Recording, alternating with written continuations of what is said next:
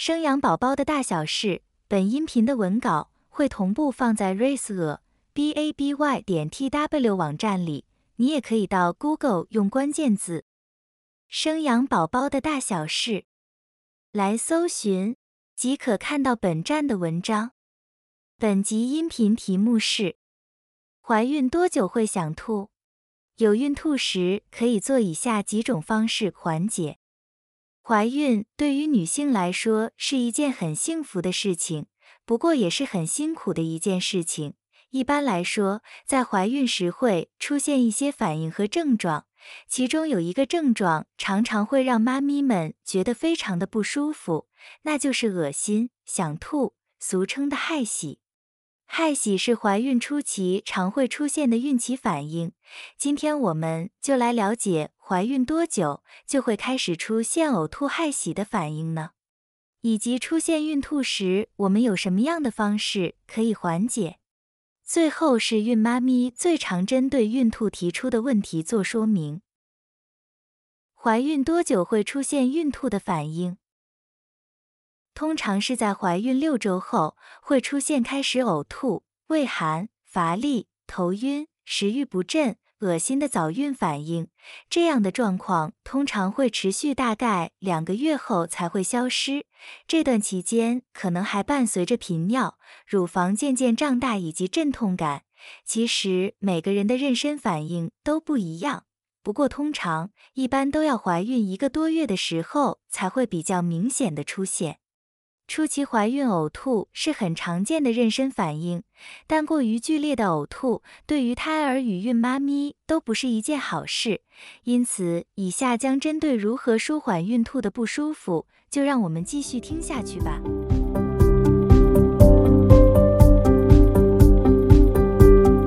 什么是孕吐？孕吐又称为 morning sickness，亦称为妊娠呕吐。通常是早上起床时会比较想吐，但有不少孕妈咪是一整天都在吐。孕吐发生的时候，大概是怀孕四周左右就会开始孕吐。所谓的四周，是指距离上次月经来的第一天大约四周。孕吐会持续多久，通常会因人而异，但结束时间大概都在怀孕满三个月时。多数孕妈咪怀孕满三个月后就不再孕吐。根据统计，孕吐在孕妈咪中的发生率大概为百分之五十，至于恶心的发生率则是百分之五十到百分之八十。恶心通常也包括孕吐，通常会先感到恶心再孕吐。另外，孕吐中有一种类型叫妊娠剧吐，妊娠剧吐在医学上没有绝对明确的定义，通常会使用以下三种指标做判断。第一种，持续呕吐，到医疗院所验尿有验到酮体。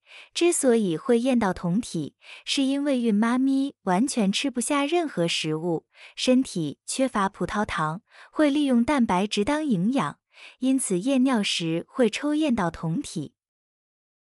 第二种，在医疗院所验血时发现电解质不平衡。第三种，体重比怀孕之前降低了百分之五，符合以上三项指标就会被医生认定为妊娠剧吐。妊娠剧吐的严重程度高于一般的孕吐，会发生剧烈孕吐的原因不明。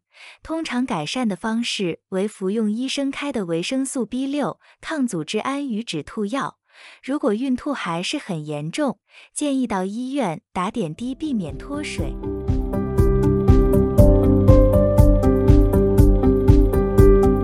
发生孕吐的原因，会发生以及引起孕吐的原因有以下四个。第一个，内分泌因素。内分泌因素又分为两种，第一种。绒毛膜促性腺激素 （hCG） 水平增高。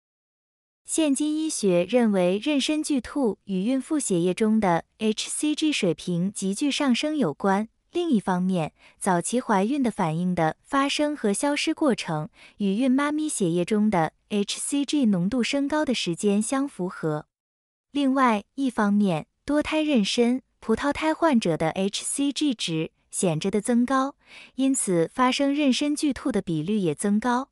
而妊娠终止后，呕吐消失，但呕吐状况轻重与血液中 hCG 的浓度并不一定成正相关。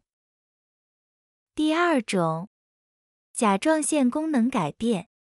妊娠剧吐的患者，百分之六十有短暂的甲状腺亢进。甲状腺激素升高的原因，一方面是由于 hCG 浓度升高，刺激甲状腺分泌活性；另一方面，甲状腺分泌一种 hCG 变构体，而更加刺激甲状腺活性。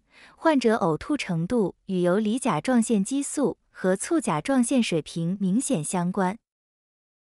第二个。精神及社会因素，如果孕妈咪恐惧妊娠，会导致情绪不稳、精神紧张，或者是依赖性比较强、社会地位低下、经济条件差，就容易罹患妊娠剧吐。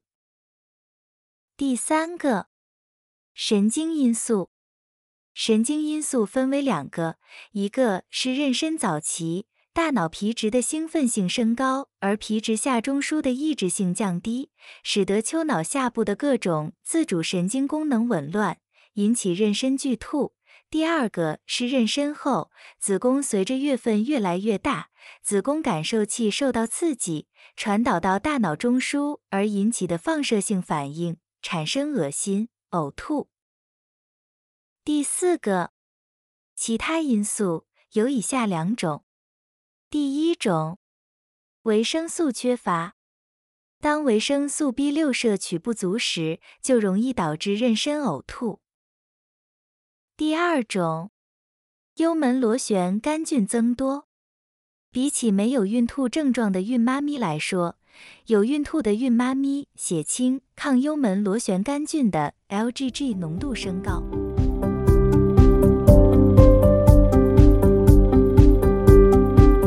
舒缓孕吐不舒服的感觉，缓解孕吐不舒服的感觉，可以透过以下十一种方式。第一种，小量多餐，减少肠胃一次消化过多食物的负担，少吃一些不容易消化的食物。第二种，避免空腹，如果食欲不高，还是应以小量多餐的方式帮助自己补充营养，不要完全不吃。第三种，不要空腹吃 B 群或 B 六，建议在饭后服用 B 群或 B 六，避免刺激肠胃，会更想吐。第四种，吃清淡的饮食，高油脂的食物不好消化，会在肠胃里面待很久，自然容易导致胃胀或想吐。第五种，多吃含浆的食物。根据研究显示，吃含浆的食物能够让孕妈咪的胃舒服一点。第六种，多吃些酸味的食物。酸味的食物可以改善孕妈咪早期恶心、呕吐的症状，因为酸味能够刺激胃液分泌，提高消化酶的活力，促进肠胃蠕动，增加食欲，有利于食物的消化吸收。第七种。多喝水，喝水是预防脱水，这非常的重要。但也不要一口气的猛灌水，将会造成更想吐。如果呕吐的很频繁，可以尝试含有葡萄糖、盐、钾的运动饮料，可以补充流失的电解质。第八种，平时多走动，走路散步。可以促进肠胃道蠕动，如果肠胃道蠕动不佳，就会容易造成想吐或便秘。第九种，进食后不要平躺，吃完东西后的二十分钟内应避免平躺，避免胃酸逆流。虽然说要小量多餐，但也尽量睡前避免吃过多的宵夜。第十种，心情放轻松。让自己的情绪不要过于紧绷，压力不要太大。第十一种，多睡觉，多休息。孕妈咪因为荷尔蒙分泌的关系，很容易疲倦及嗜睡，因此需要适当的多休息。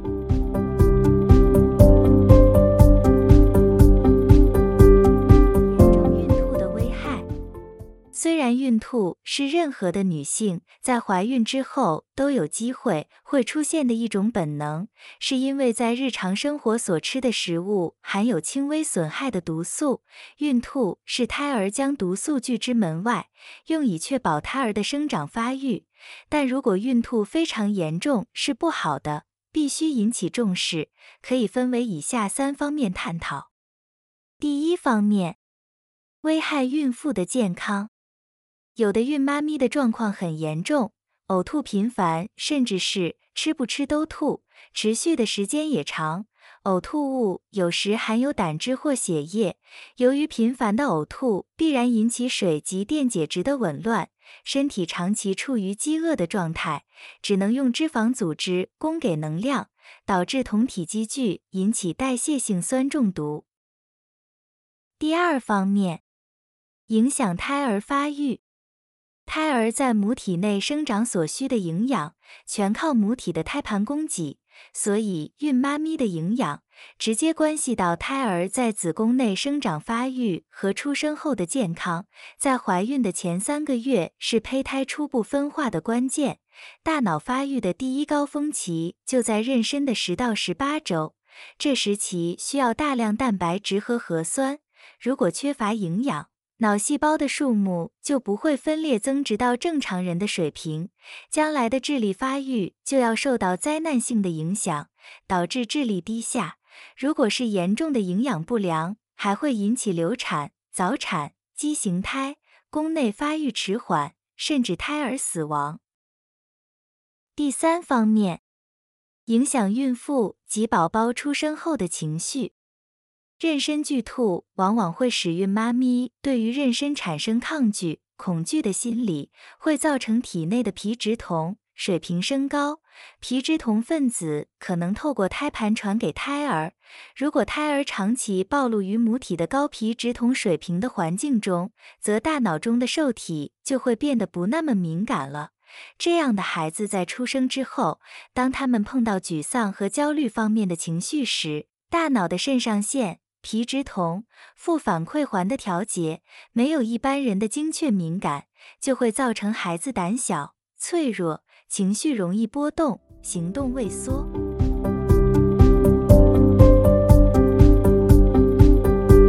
孕吐的其他可能性，不是所有的孕吐都是妊娠孕吐，有可能会因为其他疾病。或状况而感到想吐或直接吐出来，经常会被误以为是孕吐。可能导致的原因有很多，除了孕吐以外，病理性的原因也包括了消化道问题，例如肝炎、胰脏炎、胃食道逆流、消化性溃疡等等。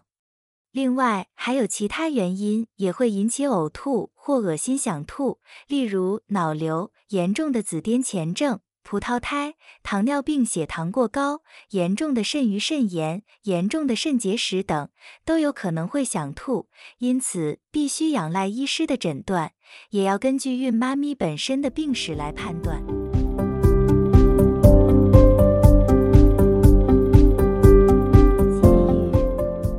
上是针对妊娠孕吐的严重性分析以及缓解方式的说明，希望可以帮助到正在面临孕吐痛苦的妈咪们，或者准备怀孕的妈咪们有所参考。以上是本集音频的全部内容。Dora 会将本音频的文字版本的网址放在音频的介绍里，如果你有兴趣的话，欢迎你点击阅览。也欢迎你到 Google 用关键字“生养宝宝的大小事”来搜寻，就可以看到本站的文章。本站会提供许多跟孕妈咪以及育儿相关的资讯给你阅读。我们下期见。